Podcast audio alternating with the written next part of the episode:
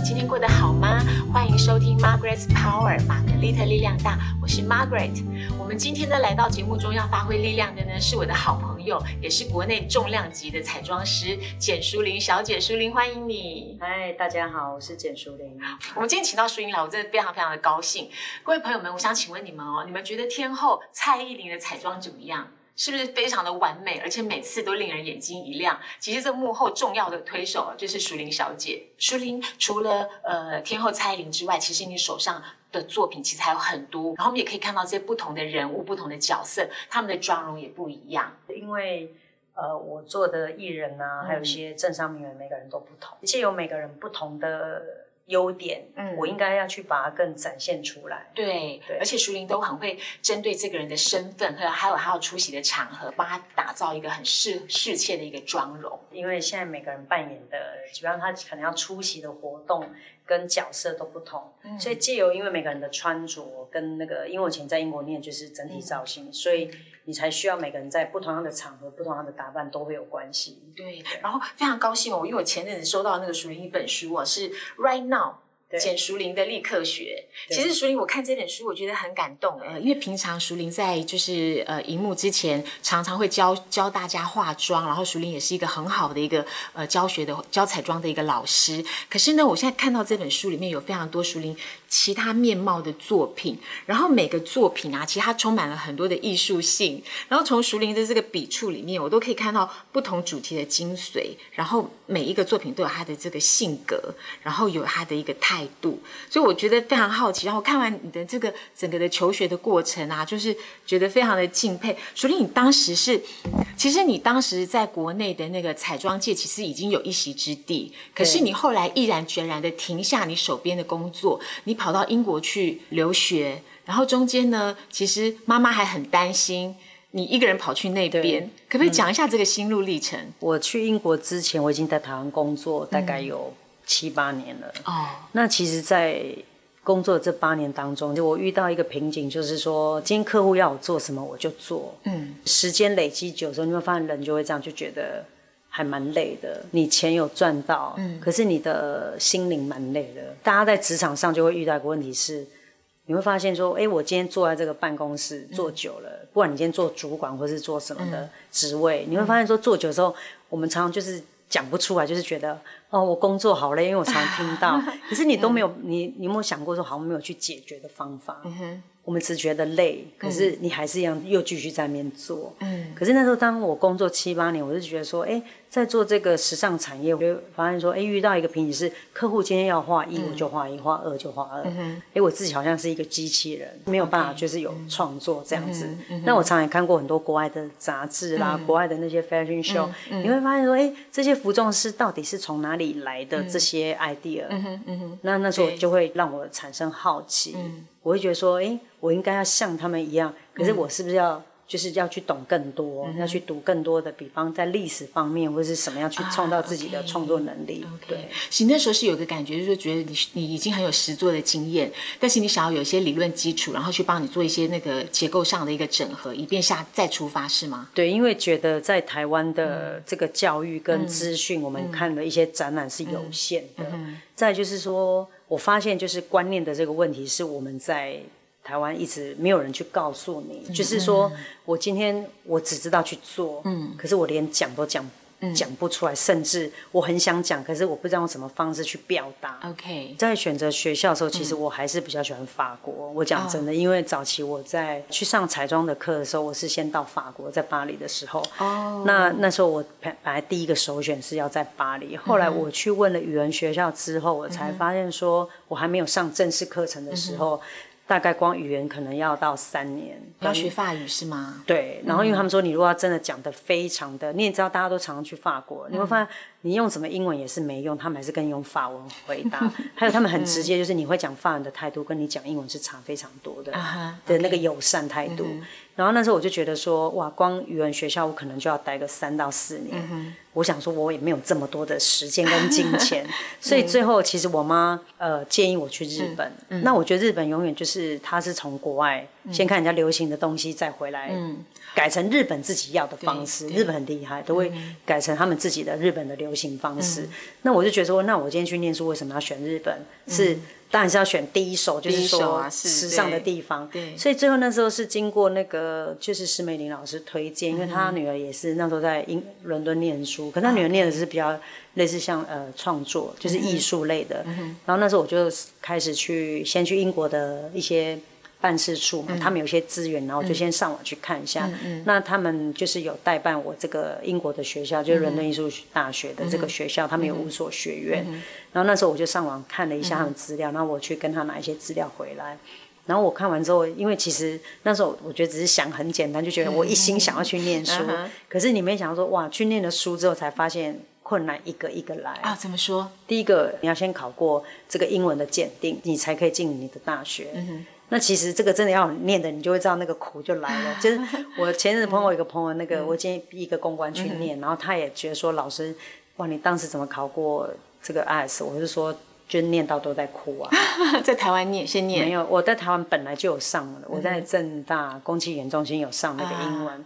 可是因为在台湾的英文跟你到当地还是会有点不一样。第一个，他们的口音跟用词，其实英式的英文跟美式还是不一样。所以当时。反正我面试过了之后，那其实我妈也觉得后来没辙，就是呃，就是已经我反正我很一心觉得我就是要走了。然后其实我大概讲一个笑话，就是那时候我们去机场的时候，然后我还记得我以前助理什么，我就我就跟我一个朋友一起去。那个女生以前在 Vogue 上班，你们俩一起去上对对去求学。对，然后我们两个一起就是坐长龙要飞去英国，很好笑。然后我们就两个人就拿了两大箱行李，然后那天我们全家都来送飞机，我哥啊，我大嫂、我姐他们 都来，很大阵仗对。然后我我就心里想说，天哪，不会又在机场大家就是就是八箱送这种就是哭泣啊。然后就是因为自己行李太多，然后那个长龙的办事的很好笑，他说：“小姐，你是第一次来念书吗？”他说：“你不知道行李只能带二十公斤到最多只能给你三十，就是他看我们是学生。他说你这个行李带也太多了吧？他说你可不可以就是叫我在那边把行李要的把它带走，不要的就是用那个用箱子他会邮寄的方式。然后那时候我就很生气，我就说不行，我都觉得很重要，我两在 两箱都要带走，就是两个行李箱都要带。然后他说这光算那个操纵费就很贵，对，没错。然后搞到最后，我妈就说啊，你算算，你就是赶快。那个整理把要的带去，你那个不重要，我再帮你用寄的。嗯，那就是因为在这些整理之下，本来你看那种提早去坐飞机，搞到最后，你知道我们是那种来不及的，对对对。然后最后我也赶快又跑进去，然后我妈也就是在外面啊，然后已经看来不及，我说妈来不及，然后我们就赶快用跟我朋友用冲的进去，这时候就没有那种就是会哭那种感觉。对，这就是我人生第一次念书遇到的，就是 想不到是这样。对，因为我不喜欢看到那种就是大家流泪舍不得。其实我我也是会，只是。觉得因为发生那件事情，搞得就是大家都很紧张，因为飞机来不及，快要飞走了。不过这样感觉好像也是美事一桩。对，然后就很快速的上了飞机。然后到了英国之后，有司机来接嘛，他送我到宿舍。然后他上车，他会跟你稍微聊一下，就说：“哎，你到你是申请哪个学校什么的？”然后我就发现那个司机跟我讲的英文我都听不懂。然后那时候我就很紧张，我就我是一个会。给自己压力很大，然后突然想说：天哪，他怎么讲的英文一点都听不懂？难道我以前在台湾念的英文全部都是零？啊，对，所以到了宿舍之后，你就开始要上语言课的时候，因为我们早上跟下午，就是下午一般在那个语言中心，老师就会比较建议你去霸。喝啤酒，因为英国很多 bar，对不对？老师希望你到那个 bar 去喝啤酒，跟人家聊天，就是 conversation 这样。然后你看，对我这种这么害羞的人，怎么可能去 bar？我又我又不喝酒的人，我也更不可能去跟人家聊天。可是你非得去不可啊！你已经到了英国对，然后老师最后就用一个非常的严厉，就是说他弄了十张问卷，就是他知道亚洲人都会比较害羞，所以他每个人有十张问卷，你就是要去问。路上的人，他叫什么名字？他做什么工作？他的电话号码？他的兴趣什么什么？你要问十个问题之后，做了十张问卷才要回来。你看这种在台湾，我根本不可能做这种。结果你硬着头皮去做，而且我还在那个伦敦的，比方 Oxford Circus 跟 Bond Street，你知道吗？就是人最多的地方。啊，然后就是在那边做问卷，你做完才可以回学校，回那个语言中心。所以这第一个，我遇到这件事情，是我人生真的是。我硬着头皮，真的是要去问突破你自己的性格。对，因为我的性格是一个不会去问人家。你比较害羞，是不是？对，因为还问路人，还要问英国人。我想说，我怎么？因为你会有一个包袱，会觉得说，第一个你讲英文，人家不知道听不听得懂，然后会不会被人家？拒绝，我觉得人都会有一个，就是先自我设限，对，你就会想太多，搞得自己非常紧张。所以那时候其实做完之后，也觉得自己怎么会如如此大胆的对，因为在。我的人生当中没有做这种问卷调查。台湾还可以讲中文，可是在国外你就是，而且都要问外国人。那淑玲经过这样子英国的这样子一个留学的过程，你在去之前跟去之后的你有什么差别？其实，其实我觉得在语言上面啊，第一个我要讲就是说，因为对我们在工作上已经工作了，再回去念书是一个蛮大的压力。可是我觉得蛮好的是，你非常清楚自己要什么。嗯，我也看过在英国。留学有些是家里环境真的很好，就是高中可能毕业就直接去英国念大学，就是家里可以帮他分担这个学费，所以他们可能心情不好，或是今天天气是阴天，或是今天。就是生理期来，我就不想去，会给自己找很多原因。其实你知道，大学大家都都有待过，当过学生，都会这样。我跟男朋友吵，或今天怎么心情不好，都会很多理由。可是你自自从你在职场上工作后，再回去念书，你会非常清楚自己要什么。其实我很想逃避，尤其是上 A C 的那个课是，我我非常的痛苦，因为那个完全我要写的东西跟我的化妆完全一点都没有关系。他可能要写。呃，客户现在的心里在想什么？consult 那些，所以这个对我来讲是一个很大的，你你更不可能去逃避，因为你一堂课不去可能两千多块，因为我们都我都会算大概，你的课堂上一堂不去，你就自己这个费用你就就浪费掉。然后因为在国外上课是你不去，老师不会点名。嗯。然后在台湾，你看你不去上课，老师会打电话给你，你为什么没来？哎，简说你叫人哦，我今天发烧，今天人在。台湾或亚洲可能是老师拜托学生要来上课，可是，在国外是你不来，对他来讲他没有差，所以你久而久之就是你自己损失。所以回来之后，对于你的性格，还有你在做就是化妆上有没有什么改变？在那边我觉得学了蛮多是一个历史，历史开始他就跟跟你讲说，从十五世纪开始讲为什么十五世纪、十六世纪是。会有流行什么东西，然后那时候的服装，然后他会有一些代表的人物，他会跟你讲非常的清楚。然后二零年代三零四零五零六零的代表人是谁，然后老师也会在建议这时候有一些他的电影，然后他也会很建议你去看。借由这个电影之后，他其实我们在那边有画素描，然后有老师也会介绍有黑白的电影怎么去画这个素描，跟你彩妆会有什么关系。然后我才知道说，哦，原来黑白电影跟彩色的电影是的妆感是不一样。哦，对，慢慢有这个，然后再介绍服装的来源，然后那时候的穿着。那历史讲完之后，老师又会更建议你去，呃，英国有很多美术馆。其实我那时候眼睛慢慢让我改变美学，是因为我去那个 Tate Modern，因为我最喜欢那个美术馆。然后因为里面有很多毕卡索的画，我就真的看着那一幅画，我跟他在就是这样互相看，看了几个小时之后，很激动是不是？就会觉得不可以叫做走马看花。嗯。然后我以前就是看过，就是哦，这毕卡索我们都知道，可是里面有很。仔细的坐在那边看着画。有一次，我们老师曾经跟我讲过，就是我们去 V&A 看名画的时候，其实都有圣经写出来的那些画，有没有？故事。对他故事，我是利用那个老师讲的那个故事，我就是再去看这个画的时候，哦，原来这幅画的用意啊，它画成这样是有原因而来的。然后再去看他的肤质跟肤色，我为为什么那时候人家的画作会是这样画调得出来那个颜色？我就是慢慢看很细部的地方，再加上这个故事的来源，我才知道说哦原来是这样。所以当我去看毕卡索，以前都知道什么黄色，我想说为什么人家那个黄色可以调得这么漂亮，而且。你会发现，其实外国人其实到老，你有没有发现，再怎么样，他们都一直去看这些画、名画。对，我觉得这个艺术跟文化的这些陶冶，它可能会变成一个很基础的一个美学的一个营养。然后未来在碰到不同的那个挑战、不同的事情的时候，这些养分它自己会，他自己会。其实我们的眼睛就会慢慢被洗刷过。你对颜色跟立体感的这个，你慢慢就会，你的眼睛的视觉去看之后会。直接就是给你脑部一个 idea。对。那其实老师我们在国外，他很建议，嗯，身上带一本小的笔记本，然后一支笔。嗯你看到了什么东西，突然你这时候有什么想法，他很建议我们就用笔记的方式把它画下来，或是用写下来的。我觉得这一趟对你来讲非常的值得。然后徐玲，我记得你在呃过去呃上课也好，或者说你其他采访中也好，好像有谈到就是说在你的。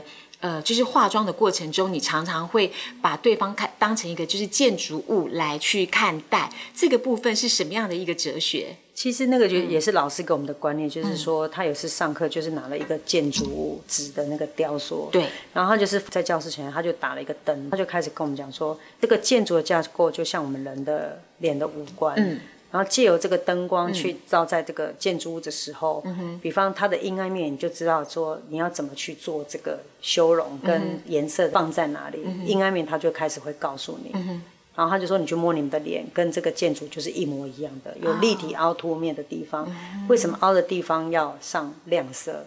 立体的地方要上深一点？他就会告诉你这个观念开始。我就觉得，哎。”他利用建筑的架构来告诉你这个观念。嗯，那因为以前我在台湾老师教就是你就是这样画，嗯，这个人就是这边画眼影，这边画孔。可是我们只知道怎么画上去，你不晓得这个原理。对，我觉得原理是蛮重要的。我听到淑玲这样讲啊，就是栩栩如生，让我觉得从本来化妆它是一个就是好像平面的东西，现在感觉很很立体性、结构性已经出来，而且刚刚还谈到了很多就是历史的学养啊那些故事，它就会让我觉得说，好像彩妆它就不再是一个把自己。修饰缺点，然后变成漂亮这么简单的一个事情，好像背后有很多的意义。那徐玲在这里一路走来，因为刚刚也提到说，你进入彩妆界已经二十几年，然后当时就是你有自己有一个自觉，你想要发掘更深入的东西，然后你学了之后再回来。那可不可以谈一谈，就是说你在这些过程中有没有碰到一个比较呃大的一个挫折或者是挑战？然后你是怎么样用你的克个性去克服它？其实，因为我还没去英国之前，我曾经碰到一个我人生不会忘记，就是我有一次接一个目录是外国人，然后那个摄影师就是我拍完那一整天八小时工作后，他最后打电话给我老板 complain 我，他就说呃，知道你们今天那个谁谁来画的时候，他的脸画那个外国人跟脖子颜色不一样，他觉得就不是他摄影的问题，他就怪在我身上，那对我蛮大的一个打击是。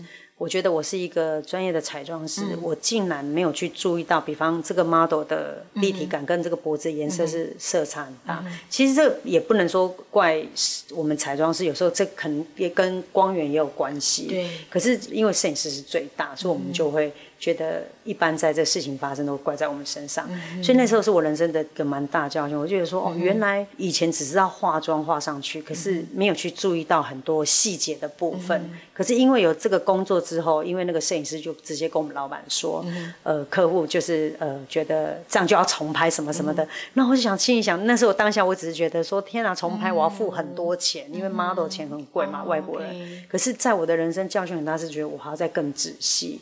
后来我才发现说，原来你看那个建筑的架构立体凹凸面，当你在画的时候，我只知道画上去，可是我很多细节部分没有去注意到，造就这个事情的发生，所以我才会告诉我自己，就是说。做一个专业彩妆师，其实你要注意更多的小细节部分，不是只是去帮人家画这个东西。嗯嗯徐玲，你现在其实已经算是那个就是彩妆界的巨擘，然后已经是一个很资深的一个前辈，然后你的学生也很多。你可不可以在这边让很多就是对彩妆有兴趣的朋友啊，给他们一点建议？就是说，如果你要进到这个世界来，你可能要有哪些心理准备跟实际上的功课？其实我觉得啊，就是。呃，如果你是本身念这个专业课程的同学们，蛮给大家建议，就是说，既然今天大家都到大学去念这种，比方化妆品用科学系，说是你是时装设计、彩妆的这些，花了父母这么多的学费，嗯，我很希望你们好好的继续去念，因为我们在美学上本来就没有那么的。充裕，所以我觉得你更要比别人真的去好好完成这四年大学的这个对化妆品，对因为我觉得很多人念完之后，你有没有发现就是毕业之后没有走这个行业，嗯。因为他可能做一做觉得哦好辛苦哦，因为我们这个行业真的蛮辛苦，工作时间很长或很不一定，也不稳定，然后也不能迟到，对，然后其实很要要能够吃苦耐劳。嗯，我蛮建议就是说相关科系的人，其实有蛮多的管道，你可以去问一下怎么去。做，那我就不要放弃。其实美的行业是大家最喜欢，然后让自己漂漂亮亮的。然后我觉得也不要浪费这个钱跟时间，除非你完全对这个没有兴趣，对美的行业没有兴趣，那不然我都觉蛮建议大家好好的念。那你当然有一点存到一点钱之后，你可以像老师一样，可以再出国自己去深造。对，我蛮建议说大家起多出去看一下，回来还是会有点不同。我觉得有很大的不同。对，因为第一个在美的眼界一定会有改变。对对对，今天非常谢谢淑玲来到节目中跟我们分享这么精彩的她的故事。然后呢，我也从这个淑玲的彩妆学里面看到了另外一个美丽的人生。我真的非常推荐大家去看一下淑玲的这本《Right Now》简淑玲的立刻学，在里面我真的学到非常多多的东西。今天非常谢谢淑玲，谢谢。嗯，Margaret's Power，玛格丽特力量大，我是 Margaret。我们下次见喽，拜拜。